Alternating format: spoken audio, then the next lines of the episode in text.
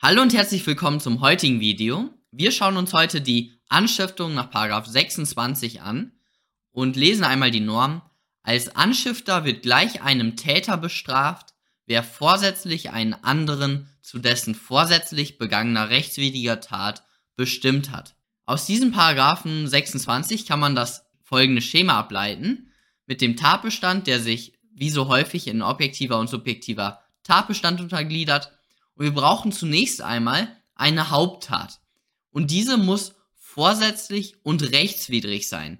Hier möchte ich euch nochmal den Paragraphen 11 etwas näher bringen im StGB, weil der Paragraph 11, der nennt viele Definitionen, wenn ihr euch den mal anschaut. Und in Paragraph 11 Absatz 1 Nummer 5 ist definiert, was eine rechtswidrige Tat ist. Und das ist eine solche, die den Tatbestand eines Strafgesetzes verwirklicht. Also wenn ihr euch mal unsicher seid, dann könnt ihr eben diese Definition zu Hande nehmen, aber meistens wird das kein Problem sein. Dann kommen wir zu der einzigen Definition, die ihr bei der Anstiftung lernen müsst, nämlich das Bestimmen. Im Paragraph 26 steht, dass der Anstifter einen anderen bestimmen muss. So, was bedeutet jetzt das Bestimmen? Wie ist das Bestimmen definiert? Zur Tat bestimmt, wer bei einem anderen den Tatentschluss hervorruft. Also das Hervorrufen eines Tatentschlusses bei einer anderen Person, das ist das Bestimmen, das ist die Tathandlung. Dann kommt der subjektive Tatbestand und hier ist ein ganz wichtiges Wort, was ihr in der Klausur nennen müsst, nämlich den sogenannten doppelten Anstiftervorsatz. Dieses Wort sollte fallen, das erfreut euren Korrektor und der macht dann Haken dran. Was ist jetzt der doppelte Anstiftervorsatz? Der doppelte Anstiftervorsatz, ja, ist eigentlich ein ganz normaler Vorsatz, der heißt einfach nur so, ähm, weil der sagt, der Vorsatz muss sich sowohl auf das Bestimmen als auch auf die vorsätzliche rechtswidrige Haupttat be äh, beziehen. Also, wenn A den B zum Totschlag anstiftet, dann muss der A einmal wissen und wollen, dass er den B bestimmt hat und er muss auch die Haupttat, also den Totschlag des Opfers wollen. Der, also der, der Vorsatz bezieht sich wie immer auf alle Tatbestandsmerkmale des objektiven Tatbestands. Und deswegen ist das einfach nur ein tolles Wort, aber eigentlich hat es keine Auswirkung. Dann kommt die Rechtswidrigkeit und die Schuld. Und bei der Schuld möchte ich nochmal den Paragraph 29 erwähnen weil jeder Beteiligte wird ohne Rücksicht auf die Schuld des anderen nach seiner eigenen Schuld bestraft. Beteiligung ist ja der ja, oberste Oberbegriff, also die Beteiligung erfasst sowohl die Täterschaft als, die, als auch die Teilnahme und die Teilnahme umfasst ja die Beihilfe und die Anstiftung. Dementsprechend müssen wir immer die Schuld gesondert prüfen. Wir können nicht sagen, ja, der der Haupttäter hat schuldhaft gehandelt, deswegen müssen wir die Schuld jetzt beim Anstifter nicht prüfen. Nein, man muss immer die Schuld prüfen. Das ist noch ganz wichtig. Das ergibt ja auch Sinn mit dem, mit dem Hintergedanken der Schuld, wo wir uns fragen, kann man dem Täter oder hier jetzt dem Anstifter, kann man diese, die Tat dem individuell vorwerfen? Kann man dem das vorwerfen? Okay, Kommen wir zu einem kleinen Beispiel. A stiftet dem B dazu an, den O zu töten. B tötet dann den O. Und hier beginnen wir natürlich mit dem Tatnächsten, also Strafbarkeit des B, Totschlags, alles in Ordnung. Und die Strafbarkeit des A gilt genau so, wie wir es gerade geprüft haben, durch. Also der Vorsatz bezog sich auch sowohl auf die vorsätzliche rechtswidrige Haupttat als auch auf das Bestimmen.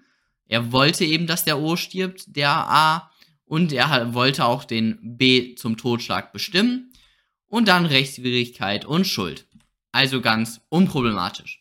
Wir kommen zu unserem ersten Problem, nämlich die Frage, reicht jedes Hervorrufen des Tatentschlusses aus? Beziehungsweise, wie muss das Hervorrufen des Tatentschlusses aussehen? Hier ein kleines Beispiel dazu. A soll die Pflanzen der Nachbarn N gießen, die, die in den Urlaub fliegen. Hierfür erhält er den Schlüssel zum Haus. Er mag die Nachbarn aber nicht so wirklich und lässt daher das Fenster im Erdgeschoss weit offen stehen. B nimmt die Einladung an, bricht ein und nimmt einen Diamantring weg. Und jetzt ist die Frage, ist der A wegen Anstiftung zum Diebstahl hier strafbar? Weil das ist ja wirklich eine Einladung für jeden Dieb in der Umgebung, wenn man nachts das Fenster sperrangelweit auflässt, da kann jeder einfach, ja, reinspazieren. Dementsprechend ist jetzt die Frage, ja, liegt denn hier ein Bestimmen vor? Hat der A den Tatentschluss beim B hervorgerufen? Und das ist natürlich strittig. Die eine Ansicht sagt, ja, jede Verursachung des Tatentschlusses reicht, also Mitursächlichkeit reicht vollkommen aus. Jedwede Mittel genügen und somit auch das Schaffen einer anreizenden Lage. Das ist ja hier der Fall. Das war sehr anreizend für jeden Dieb. Und somit wäre nach dieser Ansicht der A wegen Anstiftung zum Diebstahl zu bestrafen. Dagegen spricht aber, dass das hier eine sehr schwere Straftat ist, die Anstiftung. Wenn ihr euch den 26 nochmal durchlest, da steht ja drin, dass der Anstifter gleich einem Täter bestraft wird. Und das Argument, was eben hier vorgebracht wird, ist, dass diese Mitursächlichkeit bei angesichts dieser schweren Strafe doch nicht reichen kann. Deswegen sagt die andere Ansicht und die herrschende Meinung, das Bestimmen erfordert eine kommunikative Willensbeeinflussung. Also man muss dem das irgendwie sagen, äh, schreiben, auf WhatsApp schreiben, Bild, also so ein Bild zeichnen.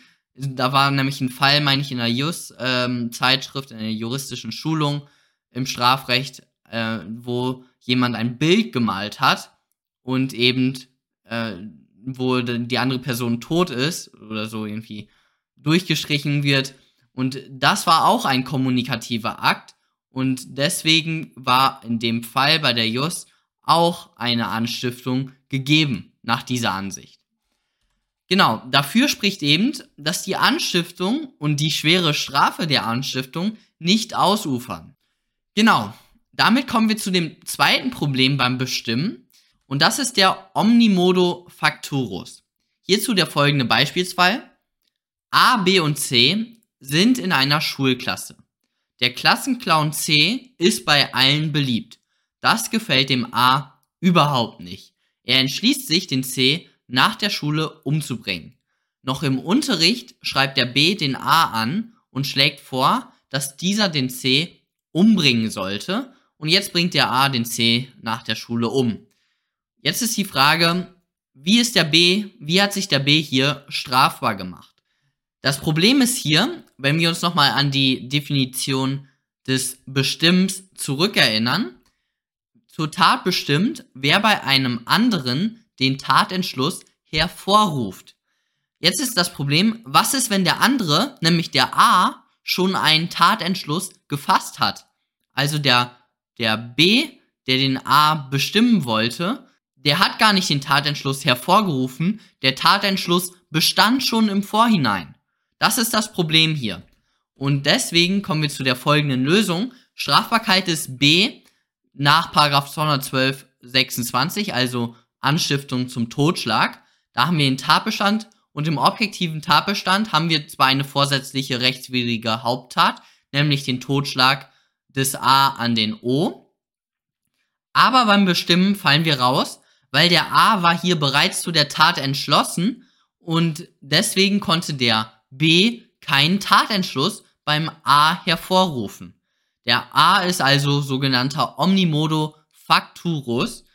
Das ist das ja, Fachwort dazu. Und deswegen scheitert die Strafbarkeit des B nach 212 26 aus. Der B ist nicht danach strafbar. Aber möglicherweise ist der B einmal wegen psychologischer Beihilfe strafbar. Das kommt natürlich auf den Sachverhalt an. Und er kann sich auch nach 30 Absatz 1 212 strafbar gemacht haben. Wer einen anderen zu bestimmen versucht, ein Verbrechen zu begehen oder zu ihm anzustiften, wird nach den Vorschriften über den Versuch des Verbrechens bestraft. Jedoch ist die Strafe nach 49 Absatz 1 zu mildern. Genau, also B ist nicht strafbar wegen Anstiftung zum Totschlag, aber wegen versuchter Anstiftung zum Totschlag und möglicherweise auch wegen Beihilfe zum Totschlag. Jetzt kommen wir zu dem nächsten Problem, was auch sich mit dem Omnimodo Facturus beschäftigt, nämlich der folgende Fall, abgewandelt. Der A entschließt sich jetzt, den C nach der Schule mit einem Baseballschläger eine überzuhauen. Noch im Unterricht schreibt der B den A an und schlägt vor, dass dieser den C eine Faust verpassen sollte. Der A verpasst den C einen Faustschlag. Jetzt ist auch hier wieder die Frage, wie hat sich der B strafbar gemacht? Der A hatte den Entschluss gefasst, den an dem C eine gefährliche Körperverletzung zu begehen, weil ein Baseballschläger ist ein gefährliches Werkzeug und dementsprechend wäre das hier eine gefährliche Körperverletzung. Das war sein Tatentschluss.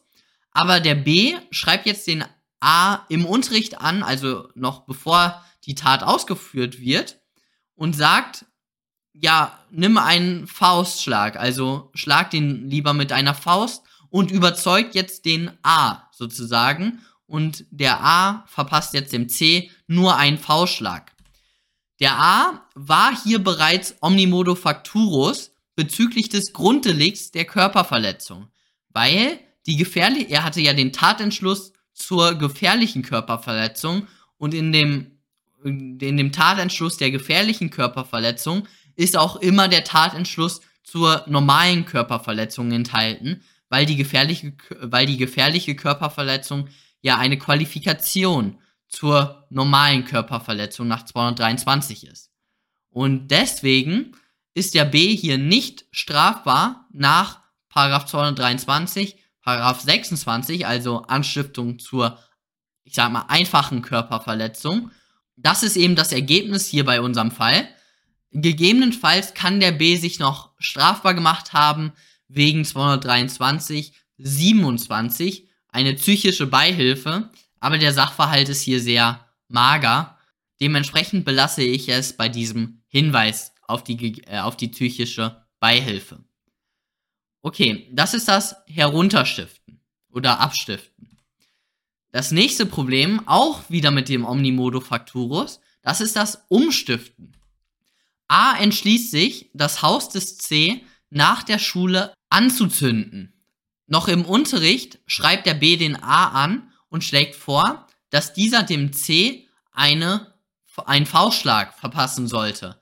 Der A verpasst dem C einen Faustschlag und zündet nicht mehr das Haus an. Also, das ist jetzt der neue Fall. Jetzt fragen wir uns wieder nach der Strafbarkeit des B. Und hier hatte der A zunächst einmal den Tatentschluss zur Brandstiftung. Und jetzt kommt der B im Unterricht und ja, ruft einen Tatentschluss bezüglich der Körperverletzung vor. Das ist jetzt problematisch. Und die Frage ist wieder nach der Strafbarkeit des, des B. Und hier könntet ihr zunächst einmal an dieses Problem des Herunterschiften denken, aber das liegt hier nicht vor. Der Unterschied hier ist, beim vorherigen Fall, bei dem Herunterstiften, da hatten wir den Tatentschluss zu der gefährlichen Körperverletzung und der B hat den A heruntergestiftet von der gefährlichen Körperverletzung auf eine einfache Körperverletzung.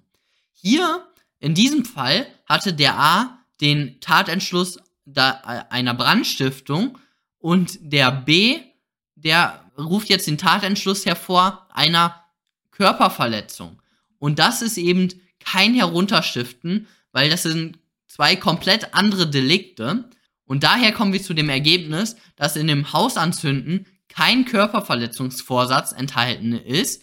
Daher ist der A kein Omnimodo Facturus bezüglich der Körperverletzung und daher ist der B hier strafbar wegen Anstiftung zur Körperverletzung. Dann kommen wir zu dem nächsten Problem beim Omnimodo Facturus. Also ihr merkt, das ist ein wichtiges Problem, das solltet ihr wirklich kennen. Das Problem des Hochstiftens. A entschließt sich dem C, nach der Schule einen V-Schlag zu verpassen. Noch im Unterricht schreibt der B den A an und schlägt vor, dass dieser den C mit einem Baseballschläger eine überhauen sollte. Der A verpasst dem C einen Schlag mit dem Baseballschläger. Wie hat sich der B hier strafbar gemacht? Und hier ist komplett das Gegenteil von dem Herunterstiftenfall. Vorliegend ist der Fall so, dass der A den Tatentschluss hatte, eine einfache Körperverletzung nach 223 zu begehen und jetzt kommt der B und sagt, hey, A, nimm doch einen Baseballschläger mit und begehe eine gefährliche Körperverletzung.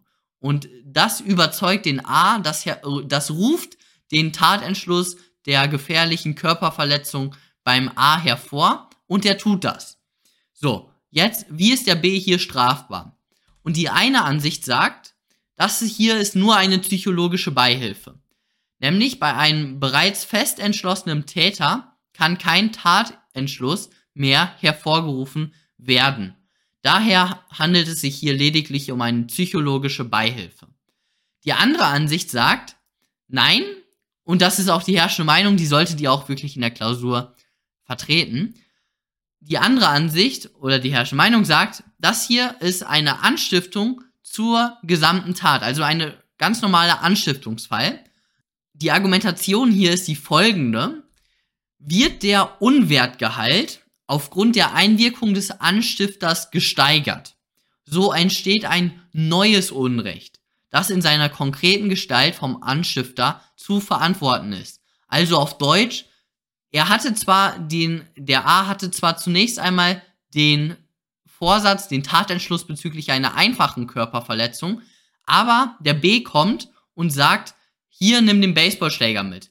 Die gefährliche Körperverletzung ist ein ganz neues Unrecht, die ist mit einer deutlich höheren Strafe, äh, Strafdrohung versehen.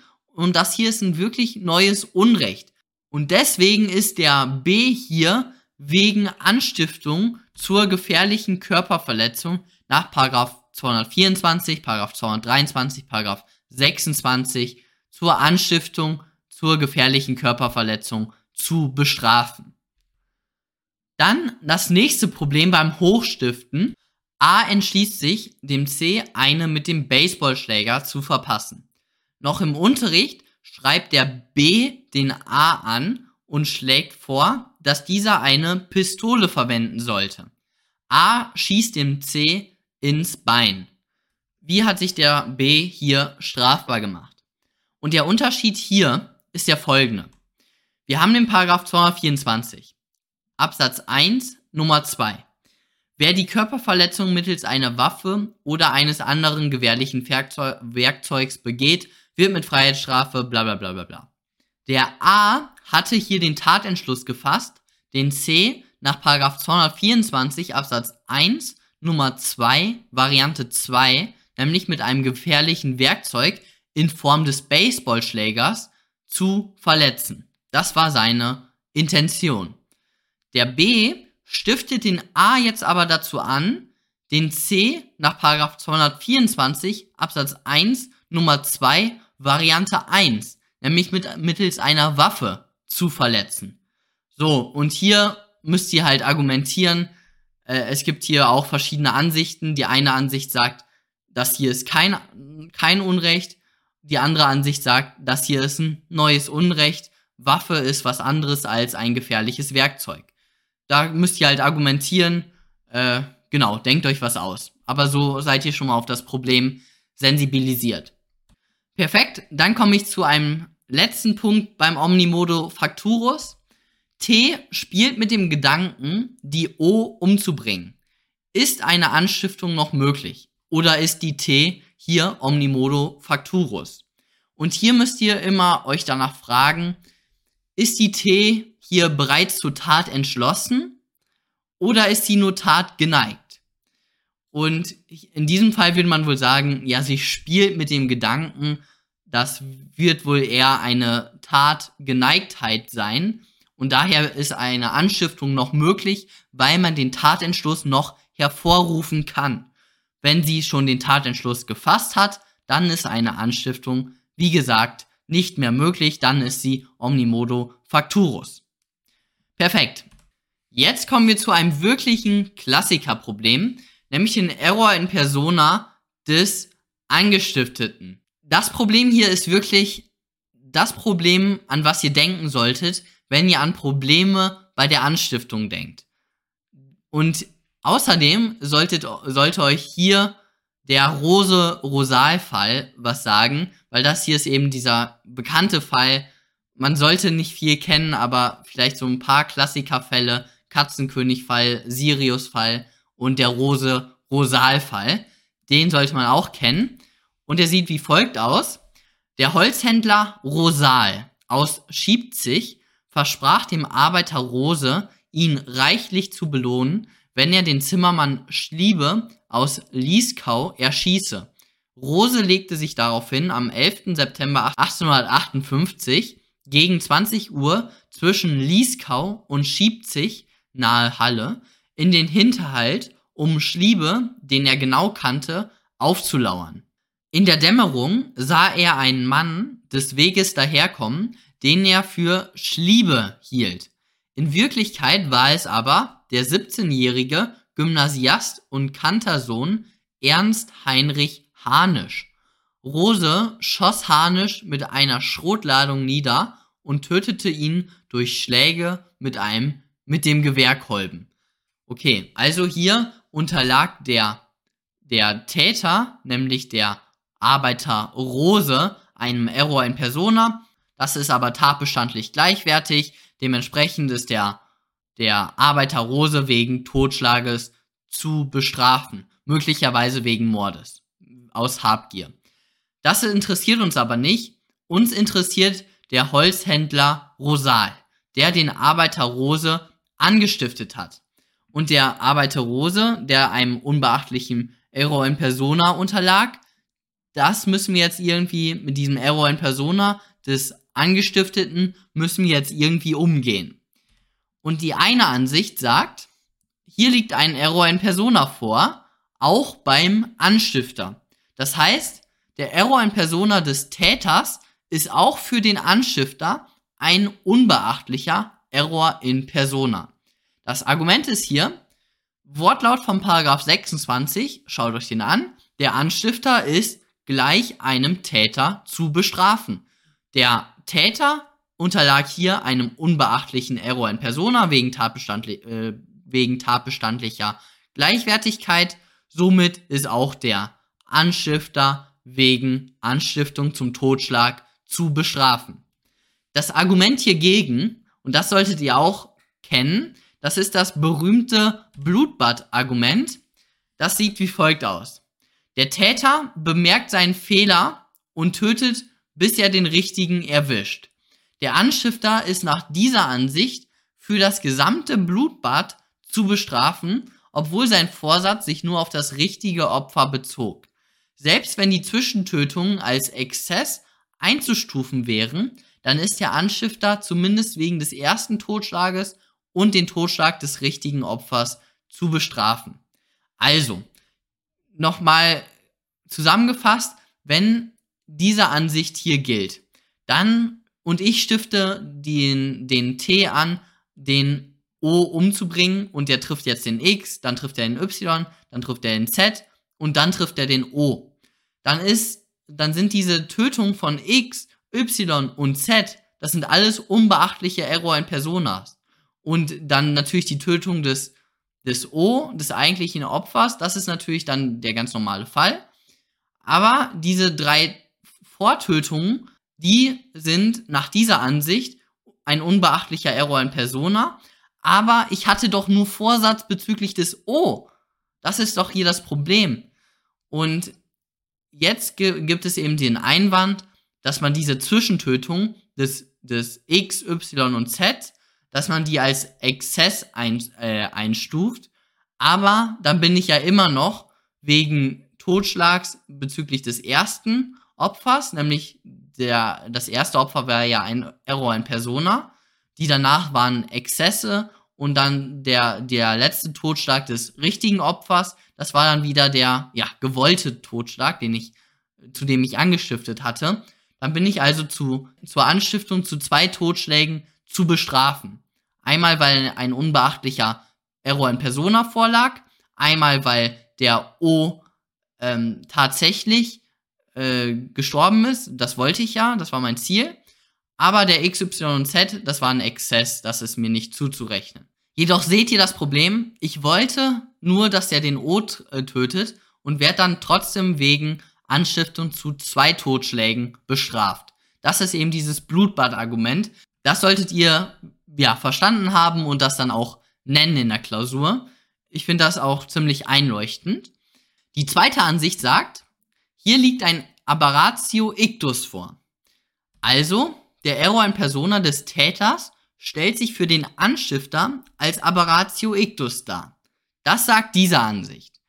Und gegen diese Ansicht spricht aber, dass der Anstifter, der gleich einem Täter zu bestrafen ist, gegenüber dem Täter privilegiert wird.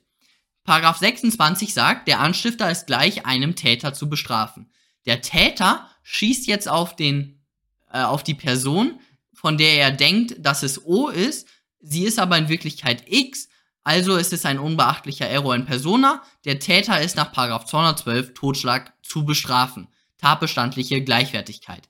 So, jetzt aber der Anstifter, der ist nach einem Aberratio, der wird nach einem Aberratio ictus bestraft. Also wegen versuchter Anstiftung und wegen eines Fahrlässigkeitsdelikts.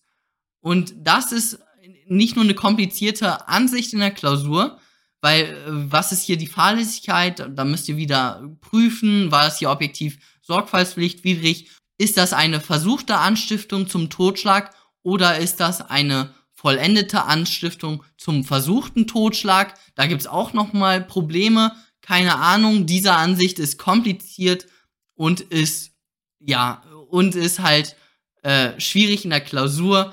Ich würde die wirklich verneinen mit diesem Argument, dass der Anstifter gleich einem Täter zu bestrafen ist und der Anstifter würde, würde mit dieser Ansicht privilegiert werden gegenüber dem Täter. Und dementsprechend nehmt ihr dann diese dritte Ansicht. Das ist die Individualisierungstheorie und das ist die wohlherrschende Meinung. Es ist nicht so ganz klar, ob das wirklich die herrschende Meinung ist, aber diese Ansicht sagt, grundsätzlich ist der Error in Persona für den Anstifter unbeachtlich, wenn sich die Verwechslung im Rahmen der nach allgemeinen Lebenserfahrung vorhersehbaren hält. Also, wenn der Anstifter das Opfer klar individualisiert hat, dann ist der Anstifter nach den Grundsätzen eines Aberratio ictus zu bestrafen. Wenn keine klare Individualisierung stattgefunden hat, also das Verwechslungsrisiko groß war, dann liegt ein Error in Persona vor. Das Argument für diese Ansicht ist eben, dass der Error in Persona des Haupttäters wie ein Irrtum über den Kausalverlauf zu behandeln ist. Wenn ihr euch an mein Irrtum-Video erinnert, wenn man da den, die Person von der Brücke stürzt, damit die äh, ertrinkt, aber eigentlich stirbt die durch den äh, Schlag mit dem Kopf an dem Brückengeländer schon, äh, dann ist das ein unbeachtlicher Irrtum über den Kausalverlauf, weil sich das in den Grenzen des allgemein Vorhersehbaren äh, hält. Und das sagt auch hier diese Ansicht. Also, wenn der Täter sagt, hier, das, hier ist ein Bild von dem, von dem Opfer, das kommt immer um 15 Uhr, verlässt das die Behörde als erste Person und das ist eben das gesuchte Opfer. Wenn dann der Angestiftete, also der, der Täter, ein anderes Opfer als dieses stark individualisierte Opfer trifft, dann liegt ein Aberratio ictus vor. Wenn der Anstifter aber nur sagt, ja, ähm, der, der fährt einen, einen schwarzen Wagen oder so, äh, mit einem schwarzen Golf fährt er, dann ist das keine hinreichende Individualisierung, dann ist das Verwechslungsrisiko sehr groß und dann liegt keine klare Individualisierung vor mit der Folge, dass wenn der Täter sich irrt, dass dann ein Error in Persona vorliegt, der auch eben unbeachtlich für den Anstifter ist und dementsprechend wäre dann der, der Anstifter in diesem Fall, wo er sagt, der, das, das Opfer fährt einen schwarzen Golf, dann in diesem Fall wäre er nach Paragraph 212, Paragraph 26, also Anstiftung zum Totschlag, zu bestrafen, weil die Individualisierung war hier nicht ausreichend. Genau, das ist diese Ansicht. Das letzte Argument ist hier noch eben, dass wenn das Opfer hinreichend individualisiert wurde und der Haupttäter von den Weisungen des Anstifters abweicht, dann liegt der Erfolg außerhalb des Anstiftervorsatzes. Das ist eben dieses Argument, warum man diese, warum man äh, nach der Individualisierung oder nach dem Grad der Individualisierung differenziert. Perfekt. Das war jetzt das wichtigste Problem bei der Anstiftung. Jetzt möchte ich nochmal auf die Kettenteilnahme zu sprechen kommen. A stiftet den G, ein kriminelles Genie, dazu an, dem T bei der Ausarbeitung des Plans zu einem Diebstahl zu helfen. Der G hilft dem T. Okay, jetzt ist hier das Problem, der A stiftet dazu an, Beihilfe zu leisten. Wie ist das zu behandeln? Und bei der Kettenteilnahme gilt der Grundsatz, es ist immer die mildeste Teilnahmeform entscheidend. Nach der ist zu bestrafen, letztendlich. Das heißt für uns und für euch in der Klausur, man prüft, ob eine, also wenn wir jetzt nach der Strafbarkeit des A fragen, prüfen wir, ob eine Anstiftung zur Beihilfe vorliegt. Wir prüfen also, liegt eine vorsätzliche rechtswidrige Haupttat vor. Das bezieht sich auch auf diesen Diebstahl. Und dann prüfen wir, liegt ein Bestimmen vor. Und dann prüfen wir, liegt der Vorsatz vor, doppelter Anstiftervorsatz. Und haben das dann alles durchgeprüft. Und wenn wir das dann ja alles bejaht haben, dann kommen wir am Ende zum Ergebnis, dass die Rechtsfolge sich aber nicht nach Paragraph 26, also der Anstiftung, richtet, sondern nach der Beihilfe. Das ist die Kettenteilnahme. Aber dazu kommt auch noch mal ein gesondertes Video irgendwann mal. Ein ausführliches Video. Wir haben also hier diese folgende Übersicht. Anstiftung zur Anstiftung ist eine Anstiftung zur Haupttat. Die Anstiftung zur Beihilfe ist eine Beihilfe zur Haupttat. Und die Beihilfe zur Anstiftung ist auch eine Beihilfe zur Haupttat. Es bezieht sich diese vorsätzliche rechtswidrige Haupttat hier. Man prüft, ob eine Anstiftung zur Beihilfe vorliegt. Da muss man bei der Anstiftung und auch bei der Beihilfe übrigens, muss man dann beim objektiven Tatbestand, erster Prüfungspunkt, liegt eine vorsätzliche rechtswidrige Haupttat vor, dann muss ich das hier bei diesem Fall auf den Diebstahl beziehen. Das ist eben das Wichtige. Und genau. Dann kommen wir zum letzten Problem, nämlich im Anstiftervorsatz bei Agent-Provocateur-Fällen. T ist verdeckter Ermittler. Er stiftet den auf dem Schwarzmarkt bekannten Urkundenfälscher U dazu an, einen Personalausweis herzustellen. Also der T ist Agent Provocateur und dementsprechend sagt jetzt die eine Ansicht, Anstiftung ist Anstiftung. T ist hier wegen Anstiftung zu bestrafen. Er hat den U ja angestiftet. Äh, und das Argument ist hier, bereits die, die Anstiftung gefährdet das Rechtsgut. Und deswegen ist hier der, der T zu bestrafen. Die andere Ansicht sagt, der Anstifter muss auch wollen, dass die Haupttat ja vollendet wird. Und der Vorsatz umfasst, also beim Vorsatz würde man dieses Problem ähm, thematisieren. Der Vorsatz umfasst, dass die Tat vollendet werden soll. Und wenn das nicht passiert, ist der Anstifter auch nicht zu bestrafen. Und diese Ansicht führt eben die Kriminalpolitik an.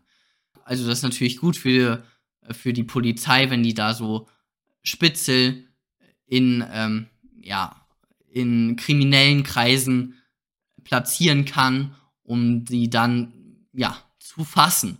Direkt bei der Tat, auf frischer Tat zu fassen. Da hat man noch keine Beweisprobleme und so weiter. Genau, das sind die Ansichten zu diesem Anstiftervorsatz bei Agent Provocateur-Fällen. Das war es jetzt auch schon von dieser Folie. Jetzt kommen wir zur letzten Folie, zum Exzess. H und M shiften den T dazu an, dem O eine Abreibung zu verpassen. Geplant ist es, dass der O einige Tage nicht seinem Beruf nachgehen kann. Und jetzt bringt der T den O um. Also hier liegt ein Exzess vor. Hier ist jetzt die Frage, sind die H und die M wegen Anstiftung zum Totschlag zu bestrafen? Und das sind die natürlich nicht, weil die hatten gar keinen Vorsatz bezüglich des Totschlages. Die hatten keinen Vorsatz bezüglich der vorsätzlichen rechtswidrigen Haupttat. Aber woran ihr denken müsst, ist das sogenannte erfolgsqualifizierte Delikt hier der Paragraph 227, verursacht der Täter durch die Körperverletzung den Tod der verletzten Person, so ist die Strafe Freiheitsstrafe nicht unter drei Jahren. Das ist der, die Körperverletzung mit Todesfolge, ein sogenanntes erfolgsqualifiziertes Delikt. Und bei den erfolgsqualifizierten Delikten müsst ihr immer den Paragraph 18 und den Paragraph 11 Absatz 2 im Hinterkopf behalten. Der Paragraph 18 sagt, knüpft das Gesetz an eine besondere Folge der Tat eine schwere Strafe, so trifft sie den Täter oder den Teilnehmer nur, wenn ihm hinsichtlich dieser Folge wenigstens Fahrlässigkeit zur Last fällt. Und der Paragraph 18 hilft uns hier enorm. Wir schauen also Strafbarkeit H und M wegen 212.26, Anstiftung zum Totschlag. Objektiver Tatbestand ist zwar gegeben, es liegt eine vorsätzliche rechtswidrige Haupttat vor, es liegt auch das Hervorrufen eines Tatentschlusses vor, aber die beiden hatten keinen Vorsatz bezüglich des Totschlages. Sie wollten nur eine Körperverletzung, sie wollten keinen Totschlag. Deswegen bei der doppelte Anstiftervorsatz, da scheiterte es beim Vorsatz bezüglich der vorsätzlichen rechtswidrigen Haupttat. Dann kommt aber diese Strafbarkeit nach 227, 26, also Anstiftung zur Körperverletzung mit Todesfolge in Betracht. Und das hängt eben davon ab, sagt der BGH, sofern der zu einer gefährlichen Körperverletzung angestiftete dem Misshandelten insoweit über den Vorsatz des Anstifters hinausgehend mit Tötungsvorsatz eine Verletzung zufügt, die auch zum Tode des Opfers führt, kann der Anstifter wegen Anstiftung zur Körperverletzung mit Todesfolge schuldig sein, wenn ihm Fahrlässigkeit diesbezüglich zu Last fällt. Hier ist der Sachverhalt natürlich viel zu kurz, um das zu beurteilen, aber daran müsst ihr denken. Ich möchte euch hier eben nur auf diese Strafbarkeit aufmerksam machen, damit ihr daran denkt. Perfekt, das war's dann auch schon von dem heutigen Video. Fragen, Kommentare könnt ihr wieder unten da lassen und wir sehen uns beim nächsten Mal. Bis dann!